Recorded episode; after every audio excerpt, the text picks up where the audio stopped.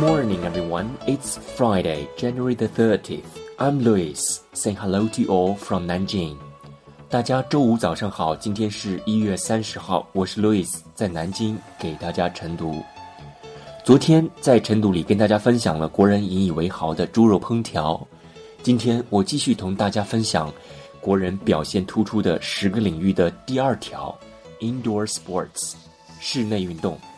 So China isn't all that great at football. So what? 中国人不擅长足球，那又怎样？its state system of athletic training has perfected a foolproof method for producing top gymnasts, ping pong champs, badminton aces, and diving divas. 中国针对运动员训练的国家体制已经十分完善， 涌现出众多顶尖的运动员，包括体操、乒乓球、羽毛球和跳水等多个项目。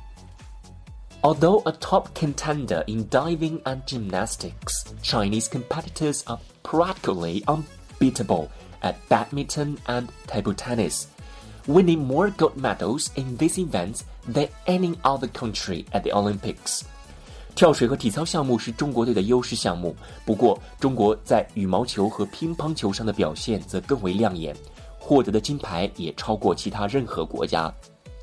in comparison, the United States is undeniably the long-standing king of the Olympics, but it's had an 18 Olympic head start on China.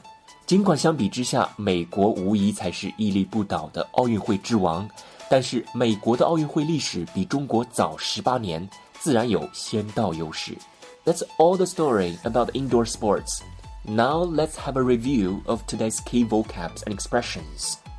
Number one，顶尖体操运动员，top gymnasts，top gymnasts。Number two，乒乓冠军，乒乓 champs，乒乓 champs。注意这里 champs 即 Champions 的缩写。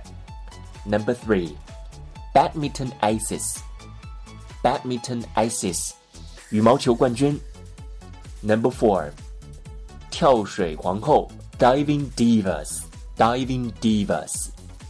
Number five，稳步朝着奖牌榜榜首攀登。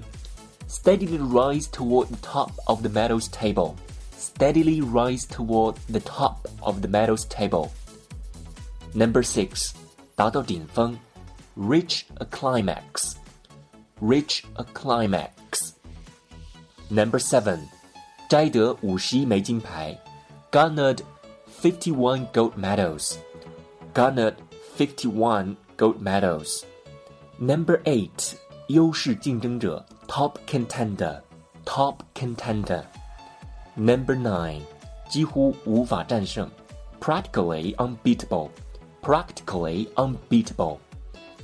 Number 10, 无疑才是屹立不倒的奥运会之王 undeniably the long-standing king of the Olympics undeniably the long-standing king of the Olympics. That's all about today's reading. See you tomorrow.